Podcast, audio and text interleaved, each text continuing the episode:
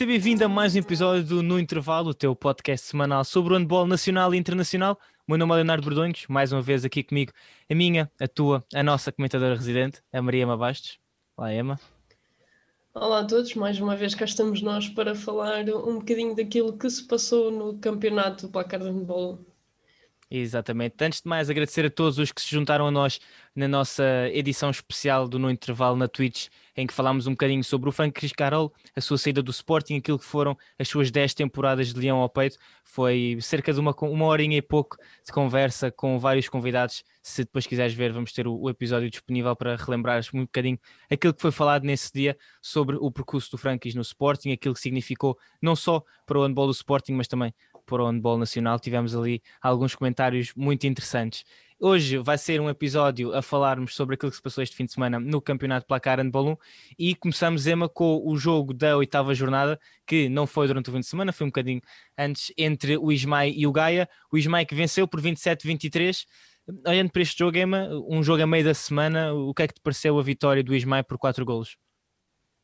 É uma boa vitória do Ismael, acho que a segunda vitória com o Ricardo Moreira ao comando da equipa Manhata e frente a um Gaia que não está a fazer de todo uma boa época e mais uma vez não conseguiu uh, vencer o jogo. Foi um jogo um bocadinho, acho que, que muito. As equipas entraram muito nervosas, um jogo muito precipitado, um jogo muito rápido. O jogo começou com muitas transições rápidas, mas uh, tanto Manuel Borges do lado do Gaia como Francisco Oliveira do lado do Ismael uh, a pararem muitas bolas e a haver muito poucos golos no início do jogo, com muitos erros, muitas falhas técnicas.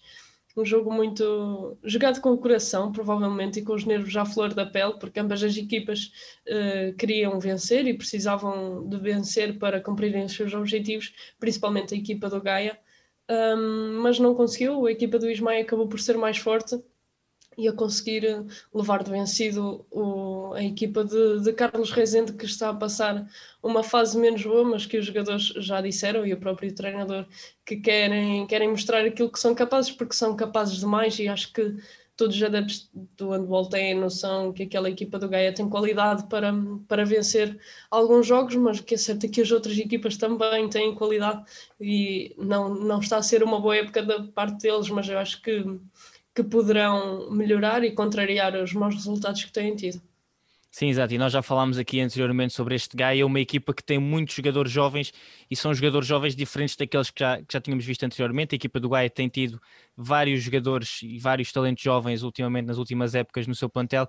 No entanto, este ano uh, realmente estão a sentir isso. É uma equipa com jogadores jovens e que estão a ter realmente a sua primeira experiência a este nível e é normal que as coisas demorem algum tempo. Sabemos que já vamos a meio da época, mas não deixa de ser uma época totalmente atípica. Jogadores com 18, 19 anos é normal que uh, sintam mais esse choque e a equipa é normal que não ainda não, não joga aquilo que nós estávamos habituados e que se calhar esperávamos deste Gaia que nos tinha habituado a bons resultados. Seguimos então para os jogos da 17 jornada que se passaram no sábado e no domingo. E começámos com o encontro entre o Belenenses e o Águas Santas no pavilhão Acácio Rosa. Foi um jogo em que o Águas Santas venceu por dois golos, 22-24. Foi uma partida entre duas equipas que nós já falámos aqui bastante, que em, em tudo indica devem disputar aquele quarto, quinto lugar, os lugares ainda de acesso às competições europeias. E foi um jogo em que o Águas Santas entrou melhor, o Belenenses teve muitas dificuldades e passou praticamente o jogo todo na luta a tentar correr atrás do resultado, só que no final, sequer a maior experiência ou a melhor qualidade do Águas Santas acabou por fazer a diferença. Sim, de notar primeiro a ausência de provavelmente a estrela da equipa do Águas Santas, o jogador mais, o Pedro Cruz, que por lesão não, não esteve presente e é sempre uma ausência que tem peso no lado do Águas Santas e, e no lado do adversário também transmite aquela, aquela ideia de que hoje talvez seja mais fácil porque Pedro Cruz não está, mas que é certo é que o Águas Santas não, não permitiu isso e logo desde o início acho que António Campos a fechar muito bem todos os caminhos para a baliza, nós já elogiámos aqui algumas vezes o guarda-redes do, do Águas Santas e a merecê-lo porque, porque esteve, esteve muito bem. E naquele início um bocadinho acho que também precipitado, principalmente do lado do Belenenses um, António Campos a conseguir manter alguma calma do lado do Águas Santas, na defesa e ofensivamente Pedro Seabra a acabar por, um, por resolver praticamente todas as situações naquele início de jogo, como eu disse, algo atribulado, com as transições rápidas ou os remates em apoio de Pedro Seabra, ou mesmo com o 2 para 2, a conseguir resolver muito e ultrapassar aquela defesa 5-1 que o Belenenses apresentou.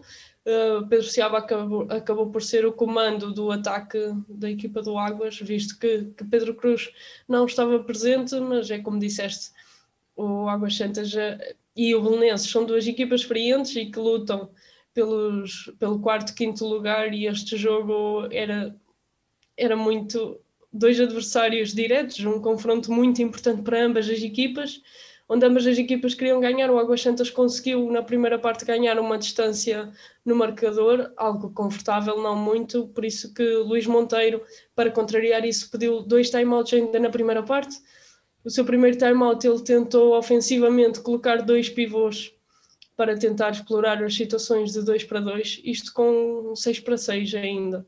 Uhum. Mas uh, não, não sortir muito efeito e passado 7 minutos, aos 19 minutos da primeira parte, Luís Monteiro coloca novo timeout e aí sim uh, arrisca o 7 para 6 para tentar vencer a equipa do Águas. Mas o que é certo é que o Belenenses andou os 60 minutos atrás do resultado, esteve muito próximo de empatar ou quiçá ganhar o jogo, mas acabou por não conseguir. Sim, exato. E foi um 7 para 6 em que vimos várias vezes uh, o João Muniz, tanto o João Muniz como, como o Miguel na baliza, a terem que correr, a sprintar para trás, a tentarem impedir o gol. Muitas vezes aquilo que o Águas Santos conseguiu fazer, e sabemos que é um risco do 7 para 6, os gols de baliza a baliza, de baliza aberta. Uh, e olhando para este jogo e sabendo do quão atípico este campeonato está a ser e do facto de serem duas equipas que nós colocamos na luta para esse quarto, quinto lugar. Um, achas que este, este jogo esta vitória do Águas Santos também foi mais uma prova de força a dizer que Uh, apesar daquilo que o Belenenses tem, tem, tem, feito nos últimos anos e tem se reforçado bem e tem muito além naquela equipa, uma prova de força do Águas Santas a dizer atenção que uh, aquele quarto lugar é nosso, uh, não, nós queremos mesmo aquele quarto lugar, porque são dois rivais diretos e ainda muita coisa pode acontecer, claro, sabemos disso, no entanto venceres na casa de um dos teus adversários diretos até acaba por ser quase uma mensagem psicológica para a outra equipa, a dizer atenção que nós, nós queremos mesmo isto. Sim, eu, eu, tenho quase certeza que sim. Também não nos podemos esquecer, talvez, do Madeira Assado nesta luta. Uhum. Uh, o ABC, se calhar, já está um passinho atrás, mas acho que estas três equipas vão até o fim do campeonato lutar por esse quarto lugar. Mas sem dúvida que o Águas Santas a mostrar a sua posição e acho que o Belenenses não está, não está a corresponder, se calhar, àquilo que fez na última época e, e, a classificação acaba por, por, demonstrar isso, que com 16 jogos tem 35 pontos e o Águas Santas com menos 3 jogos tem os mesmos pontos, portanto acho que o Águas está claramente um passo à frente de, dos Lisboetas e é certo que, que vão continuar a mostrar que querem aquele quarto lugar, porque acho que, que o Águas Santas este ano, acho não, tenho certeza, apostou muito e bem com, com a vinda do Pedro Seabra e Nuno Grilo, acho que são os maiores exemplos disso. Reforçaram-se bem e vão lutar por aquele lugar e acho que estão a fazer um ótimo trabalho nesse sentido. Já o Belenenses, apesar de também se ter reforçado muito bem, acho que as coisas não estão a resultar tão bem como seria de esperar. Sim, e foi um, um, início de campeonato, um início de época com as competições europeias, logo daí uh, foi um início se calhar mais antecipado, apesar de sabíamos que ia ser, que foi um ano envolto em, em muita incerteza, a equipa não sabia e ficou até à última para se ter a confirmação de que a equipa ia, ia poder jogar ou não a HF European League. Depois disso, a questão do Covid e o número de jogos que tiveram que, que adiar por terem por equipa estar, estar positiva. E, portanto, tem sido um início de época atípico e sabemos que num ano tão estranho como este, depois todos esses pormenores acabam por contar e acabam por fazer a diferença. De seguida, o encontro entre o Sporting e o Gaia, a equipa de Rui Silva venceu por 29-18, Ema, eh, um jogo que marcou ainda mais oficialmente a saída do Frankis viste o teu Joel a jogar na primeira linha e fez um bom jogo.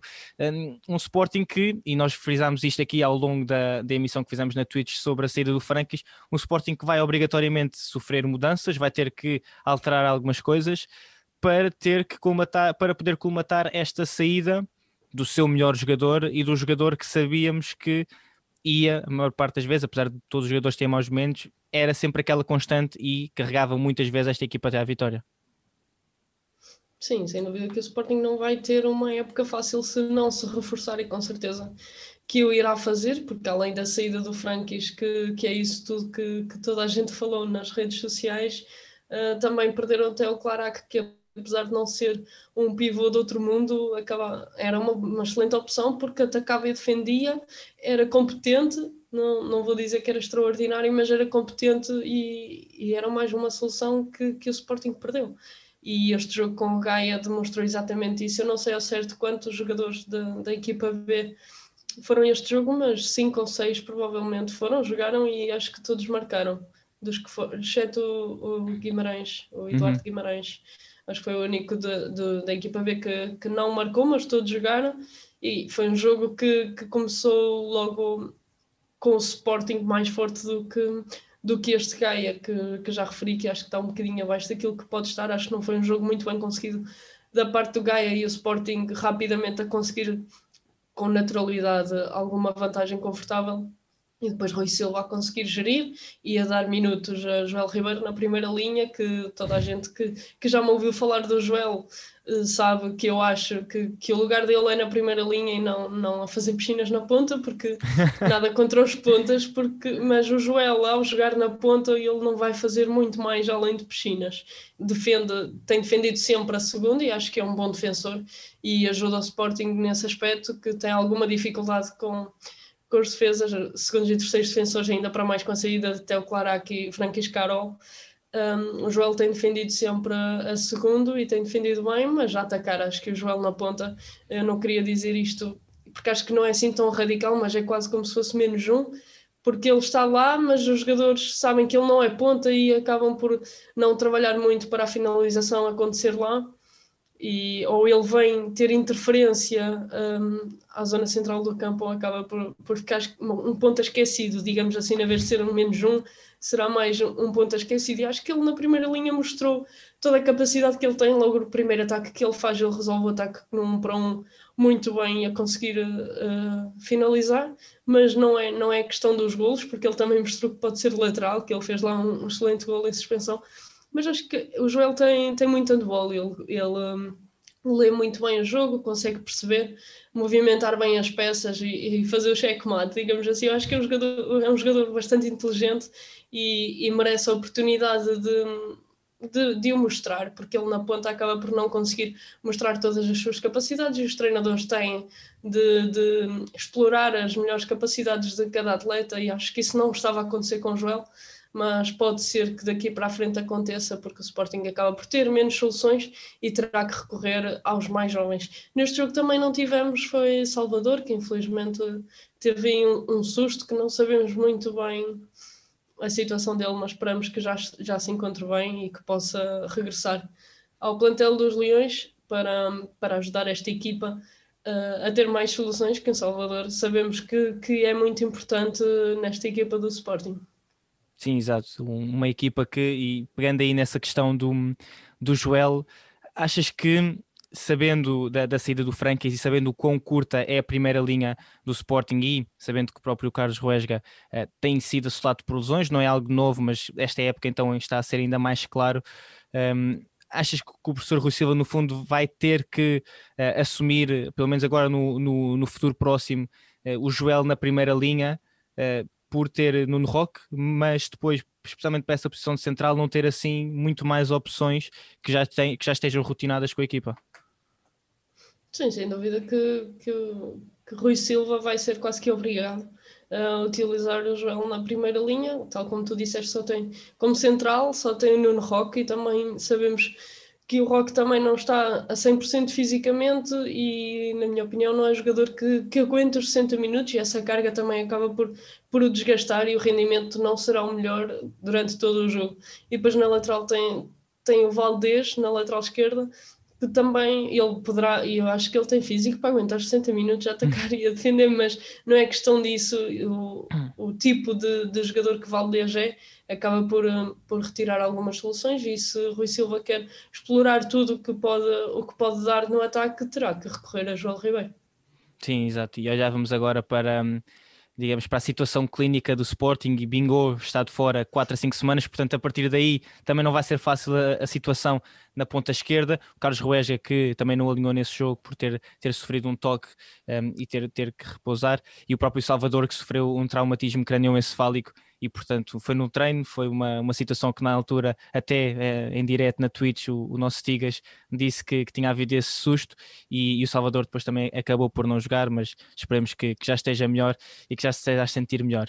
E Emma, depois seguimos para o jogo entre o Porto e o Ismael, um Porto que vence 33-22, 11 golos de diferença, mas tal como nós falávamos no início, antes de, de começarmos este, a gravar este programa, uh, foi um Ismael que podia ter assustado o Porto e foi um grande Alfredo Quintana que no fundo também permitiu à, à equipa dos Dragões manter no fundo aquilo que se esperava, né, que, que era o seu domínio e terminar com a vitória.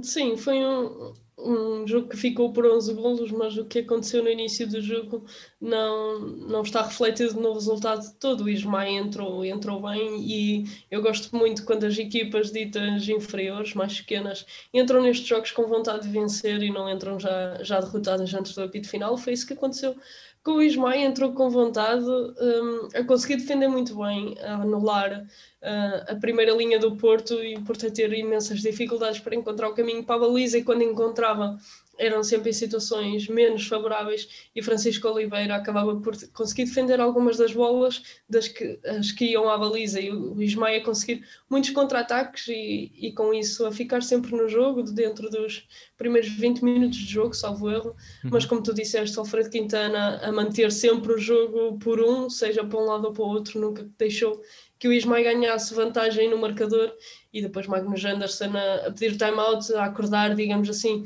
os seus jogadores, que nós todos sabemos que o Porto é capaz de vencer qualquer uma das equipas da P1 com certa facilidade e foi isso que aconteceu. O Porto acabou por, por acertar ofensivamente e depois com alguma naturalidade a vencer o Ismael por 11 bolas, mas acho que devemos dar os parabéns ao Ismael e todas as equipas que vão ao, ao Dragão com vontade e que, e que demonstram uh, dificuldades às equipas, à, à, equipa do Porto, que, que é uma super equipa e que teve que, que suar um bocadinho para conseguir disparar no resultado. Sim, um Porto que já leva 17 jogos, 17 vitórias, tem neste momento o melhor ataque da competição, o terceiro melhor, a terceira melhor defesa, digamos assim, da, da do campeonato para a de Balão. E Emma, nós um, falámos aqui muito, se calhar no, no, episódio anterior, da situação do Porto, das competições europeias, do desgaste que a equipa tem sofrido, um, e olhando também para esse início de jogo em que o Porto, uh, se calhar, teve mais algumas dificuldades, nós temos um Porto que está e que jogou de dois em dois, três em três dias, com viagens. Um, achas que isto é difícil porque no fundo as equipas não podem abdicar de nenhuma competição, claro, e sabemos que o Porto quando entra, pelo menos no, no, plano interno, entra para vencer todos os jogos, para vencer todas as competições. Mas não achas que o, o Porto pode estar a arriscar-se aqui um, mais à frente do campeonato se calhar sofrer um bocadinho mais, porque neste momento a equipa tem um desgaste enorme. E já para não falar do facto de 11 jogadores terem jogado no Mundial, mais esse desgaste todo em cima. Viagens, uh, e o Porto não tem sido bafejado por lesões e, portanto, por aí também se podem considerar sortudos. Uh, mas neste momento o Sporting está a 5 pontos, mas ainda faltam jogos importantes contra Sporting, contra Benfica o Porto ainda tem algumas deslocações, não achas que se calhar, e isto aqui, sabemos que o Porto, tal como disseste, tem capacidade para vencer todos os jogos, mas lá para a frente não existe a possibilidade do Porto depois vir a ressentir deste esforço todo que estão a fazer agora? Eu percebo tudo aquilo que tu dizes e acabo por concordar, porque hum, o Porto é a equipa que tem mais desgaste no nosso campeonato, isso não há qualquer tipo de dúvida, além de, dos jogos da, da Champions, também por causa da seleção, e daqui a sensivelmente um mês eh, teremos os pré-olímpicos. Mas eu acho que essa fase crítica acabou mesmo agora de passar, porque o Porto, no final do ano, uh, na altura novembro, dezembro, teve muitos jogos de, das competições europeias adiados e na altura até uhum. aproveitaram para antecipar jogos do campeonato que era para não deixar acumular tudo e sinceramente eu na altura disse que eles pareciam um bocadinho tolinhos, digamos assim, uhum. porque iam, tiveram ali dois ou três jogos em quatro dias, achou, para o campeonato Sim. e, e ok que foram jogos relativamente fáceis na altura até foi quando vieram à banca vencer apenas por um gol que não foi um jogo nada fácil e depois jogaram com Gaia e Boa Vista praticamente em dias seguidos, mas eles realmente fizeram isso numa altura que tinham de fazer, porque se nós olharmos agora, no, o Porto jogou com o ABC no domingo, na terça-feira jogou com o Kielce na Polónia, passado e, dois e já dias... tinha jogado com o Vardar no início da semana, tinha jogado ali... com o Vardar na quinta-feira ou na exato. sexta, no Acho domingo jogou com o ABC, no Uhum. domingo jogou com o ABC, terça-feira jogou com o Kielce na Polónia e passado dois dias jogou na. Hungria com o Pique Szeged e viaja Claro. para Portugal e joga novamente com o Ismael. E isto não é fácil, isto numa semana, quatro ou cinco jogos, hum, não é... E jogos intensos, nós estamos, estamos a falar Sim, de jogos de Liga dos, jogos de Liga dos Campeões, Campeões e foram jogar jogos ali sempre disputados, apesar do, do Porto não, não ter conseguido vencer nem Chegued nem, nem contra o Kielsa, foram, foram jogos difíceis para a equipa do Porto e que estiveram na luta. Sim, jogos, jogos difíceis, muito desgastantes, em que o Porto não conseguiu entrar bem. Temos tido esse problema que já referimos em vários episódios do Porto não entrar propriamente bem nos jogos, mas depois acaba por lutar sempre pelo resultado e são jogos muito desgastantes e foi complicado. Mas acho que esta jornada do Porto, agora, entre aspas, que acabou, eh, iriam ter agora jogo com o Flensburg, mas foi, foi adiado. Um, mas acho que o Porto poderá sempre correr esse risco de agora depois dos pré-olímpicos. um, tudo A questão é porque depois ainda faltam esses jogos das competições europeias, ainda temos Taça de Portugal, que também são mais três ou quatro jogos, mas também entram nesse calendário. Não se sabe que jogos é que ainda vão ser mais adiados, não é? Portanto, eh, há muito este, hum, este risco, não é? De chegar ali a uma altura importante do campeonato um, e o Porto, e nós falamos aqui, eh, o Benfica sequer já não tem essa situação, não, já não tem essa situação de competições europeias, o Sporting ainda está na European League, mas é diferente. Um, o Porto corre realmente um, um risco que sabíamos que correria sempre de quando chegar àquela fase de decisão, se já não tiver então essa, essa vantagem mais consolidada, poder ter que soar. O, professor, o próprio Magnus Anderson tem dito isto eh, em grande parte dos jogos, pelo menos que nós tivemos a oportunidade de ir cobrir, a, questão, a própria questão mental eh, do, do Porto estar a sofrer um grande desgaste psicológico de ter que estar constantemente a mudar de competições, a mudar de estilo de jogo, muitas vezes. Eh, Era por Sim. essa razão que eu estava mais a pegar nesse, nesse ponto. Sim, tem de estar sempre a mudar o chip e, e com certeza que não será fácil nem para os treinadores nem para os jogadores e é sempre um risco, nós sabemos que é. E nessa altura desse jogo com o Avanca, que não é um adversário que também esteja a fazer uma excelente época, mas assustou o Porto e temos muitos adversários na, na P1 que, que O podem, próprio podem Vitória, aproveitar. o próprio Exatamente, Vitória no o final acabou, mas Vitória. foram nos últimos 45 minutos, tu bem te lembras, foi, foi ali até, até ao fim. Sim, foi um jogo muito equilibrado. Na altura, o único adversário que tinha conseguido equilibrar um jogo durante tanto tempo, eu lembro-me perfeitamente desse jogo, que a Vitória teve muito bem e perto também de surpreender o Porto. E claro que, que há muitas equipas neste campeonato que estão com vontade de surpreender o Porto. Acho que qualquer uma quer, mas temos muitas com capacidade para isso e que irão aproveitar esse des- desgaste. Também alguma vão esperar que o calendário lhes sorria e que o Porto tenha uma jornada complicada quando enfrentar alguns desses adversários e poderá, sem dúvida, acontecer. Não, não podemos dizer que vamos ter um Porto invicto, porque hum, isso está muito longe de, de, de ser verdade, exatamente por aquilo que falámos, que o desgaste físico é enorme e psicológico também. Sim, e ainda faltam muitos, muitos jogos. Eh, o Porto neste momento tem 17 jogos feitos, 17 vitórias, mas ainda falta muito para vermos o que, o que vai acontecer. A verdade é que os Dragões têm 5 pontos de vantagem para o Sporting, que é o segundo classificado, com 46, e o, tem mais 14 pontos do que o Benfica, que tem 37 pontos, mas tem menos 4 jogos realizados. É, mas seguimos então para o jogo seguinte, e, e tu estiveste lá presente, o embate entre a São Joanense e o Povo, as duas equipas que subiram este ano ao Campeonato Placar Handball 1, um Póvoa que nós já temos frisado aqui várias vezes, nos tem surpreendido, sequer não esperávamos, sequer não, não esperávamos uma época destas por parte do Pova, vencem aqui por 5 golos. Um, o que é que pareceu este jogo entre duas equipas que uh, têm tido uma, uma época de regresso à, à primeira divisão totalmente diferente, digamos assim? Exatamente, era o que eu, eu ia dizer que são as duas equipas que subiram, mas que são duas equipas que estão a ter um primeiro ano muito diferente. A São Joanense a ter um, um, ano de subida dito normal, em que consegue subir e tem dificuldade em vencer jogos, vai vencendo, acho que tem duas vitórias ou três até agora, um, e um empate. Tem um empate com o Bora em casa, venceu o Horta em casa e venceu o Gaia fora. Pronto, está a ter um primeiro ano na primeira divisão relativamente normal, com alguma dificuldade, mas que vai conseguindo alguns bons resultados. Já o Povo está a ser, digamos, um outsider, já esperávamos que fosse um bocadinho assim, que chegasse à primeira divisão e conseguisse surpreender, mas nunca pensasse, pensámos que fosse uh, tão literal e tão claro uh, esta, esta, este ano do povo que está a ser, está a ser de notar e, e desde já também acho que parabenizar o povo pela nova contratação de Rafael Andrade, vindo do Avanca, que acho que que é uma adição importante a esta equipa. O Povo, como lateral direito, até ao momento tinha José Rolo e Manuel Souza. Manuel Souza, que tinha estado um ano sem jogar e antes vinha do, do Arsenal de Veza, e José Rolo, que é um jogador já muito experiente, mas que não, não é um jogador que tenha capacidade para defender a segunda ou a terceira como o Rafael tem e que ofensivamente não tem capacidade física para aguentar os 60 minutos e, e, acho que o Rafael vem dar aí outra, outra, outra, outra vida ofensiva ao Póvoa, porque é um jogador que tem uma,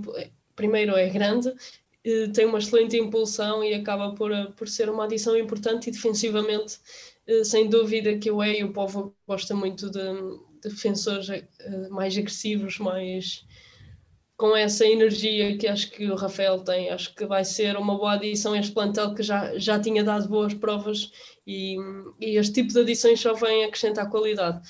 Pegando no jogo, foi um jogo que começou algo equilibrado um, e este povo também nos tem habituado um bocadinho uh, ao muito bom e depois a estes jogos mais atribulados em que cometem muitos erros. E acho que o povo entrou neste jogo com muito relaxado, pensei que ia vencer uh, relativamente fácil a São Joanense. São Joanense não contava com Miguel Cortinhas, que se tem, a parte de Lourenço Santos e de Vinícius Carvalho, tem-se afirmado como uma das peças fundamentais desta equipa, e então o Povo talvez achasse que, que ia ter o jogo mais facilitado e começou até com alguns jogadores que não costumam ter muito tempo de jogo, mas aos 17 minutos uh, Jorge Carvalho foi obrigado a colocar os titulares, digamos assim, para, para conseguir fugir no resultado e o que é certo é que nunca conseguiu uma distância muito grande, apenas perto dos, dos minutos finais conseguiu distanciar-se no marcador e vencer. A São Joanense conseguiu, conseguiu dar luta durante todo o jogo e acho que Vinícius Carvalho teve uma exibição muito boa. Ele que,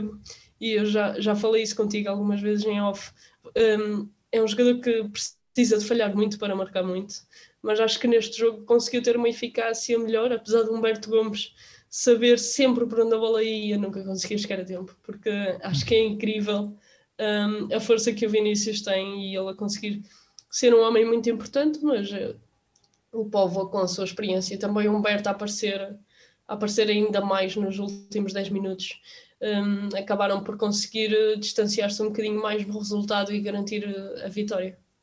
Povo, a equipa revelação? Acho que é uma pergunta que se responde a si mesma, mas Yeah, acho que não há grandes dúvidas disso. Nós já tínhamos feito, quando nós fizemos o balanço de Natal, uhum. Nós tínhamos eh, feito e, e na, eu, na eu acho que não fizemos, eu acho que não fizemos equipa revelação. Não. Eu acho que não. Se calhar não. Eu lembro que nós tínhamos metido. Nós fizemos os jogadores revelação. Nós fizemos os jogadores revelação portugueses em Portugal e fora, fizemos os melhores jogadores, as melhores jogadoras, melhores treinadores não, e lá estava o treinador do povo. Falar, não estou a falar dos prémios, estou a falar ah. no, num conversas de segunda que nós fizemos o balanço Natal e eu tenho quase certeza que nós falámos de, das equipas, foi só de ah, equipas. Ah, pois um, foi, pois foi, pois foi, tens razão. Tens razão, já me estou agora a lembrar, já se fez aqui luz. Pronto. E acho que até metemos tipo quando a revelação, conversas, a surpresa positiva quando conversas, e negativa. Quando tiveste conversas de segunda, fez luz.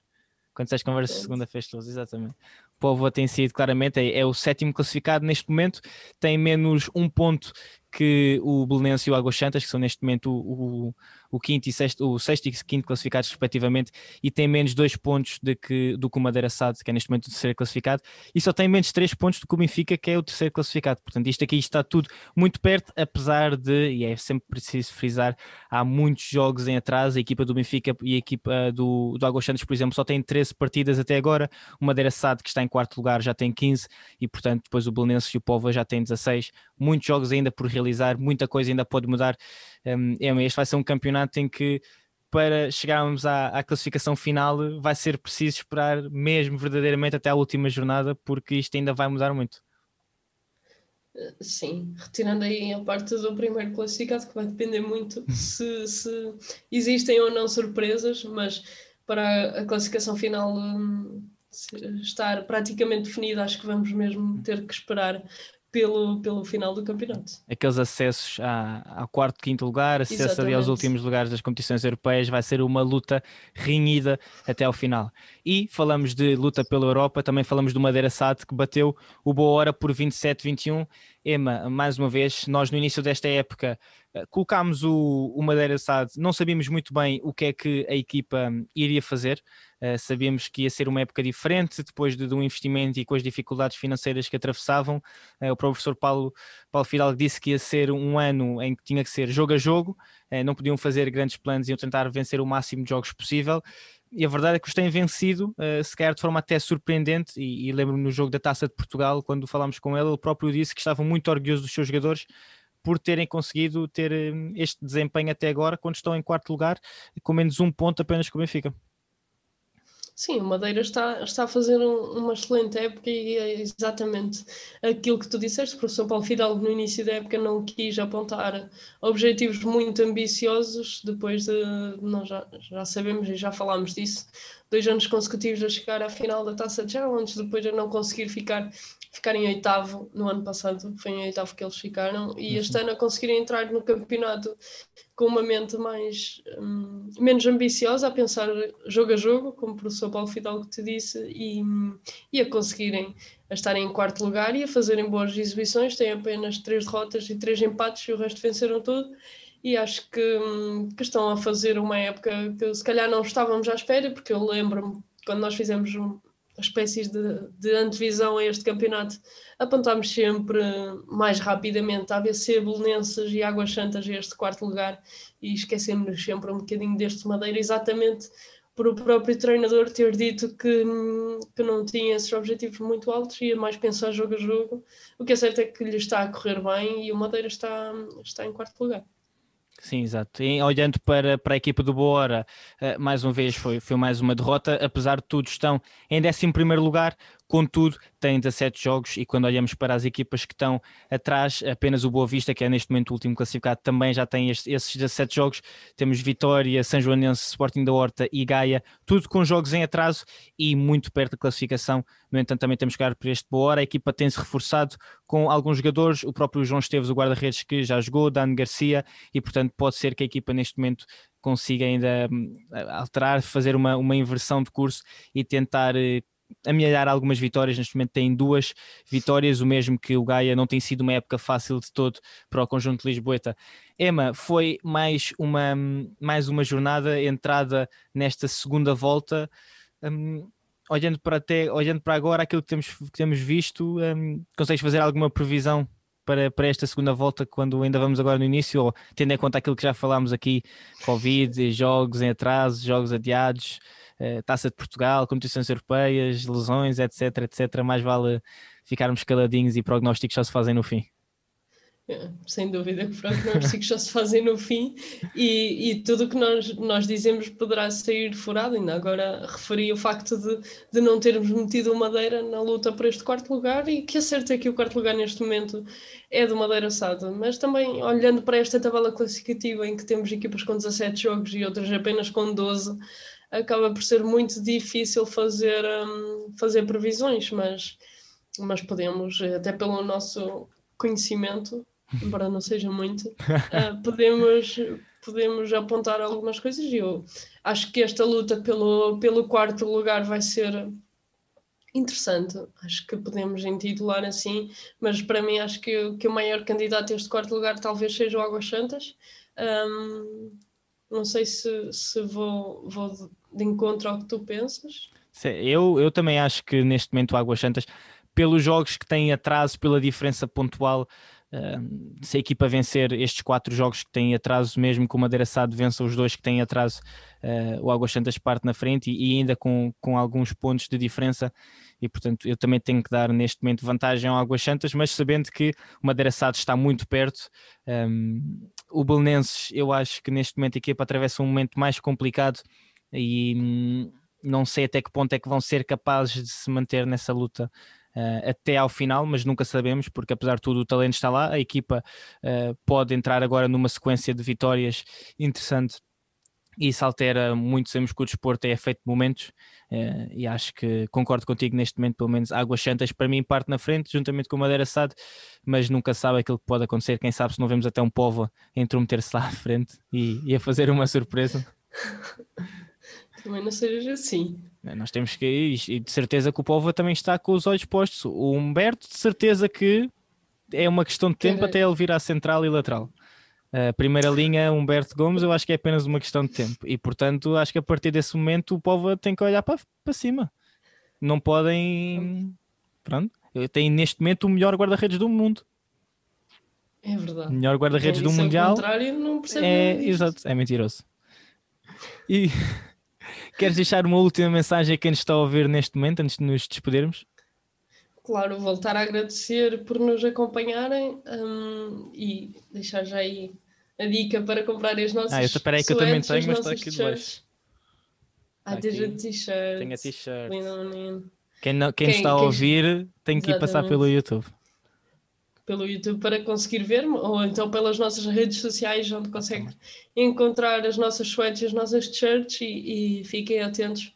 Um, eu sei que nós já, já todos os dias vos mandamos ficar atentos, mas é preciso mesmo ficarem atentos porque nós temos sempre novidades para vocês e, e as surpresas estão a caminho, por isso continuem-nos a apoiar, seja através do nosso merchandising, seja com mensagens ou com críticas construtivas que eu e o Leonardo pedimos muitas vezes, feedbacks, e é muito bom, acreditem que é a todos os elogios que recebemos, mas nós também queremos saber aquilo que vocês menos gostam, que é para nós podermos aperfeiçoar cada vez mais, uh, crescermos individualmente e como projeto, porque acho que é, que é esse o nosso maior objetivo e hum, se vocês nos derem essas dicas, torna-se tudo mais fácil.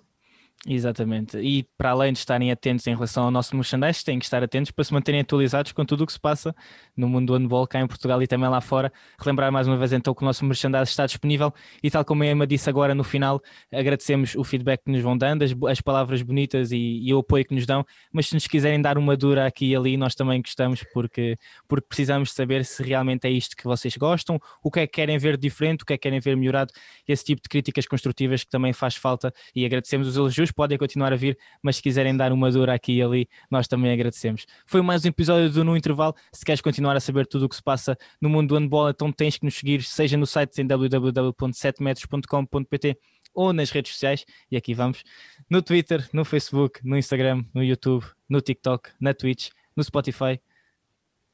E acho que está, tudo. Está tudo.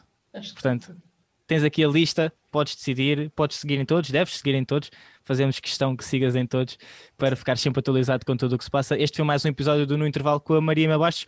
Meu nome é Leonardo Bordões, não percas o próximo episódio porque nós também não. Até à próxima.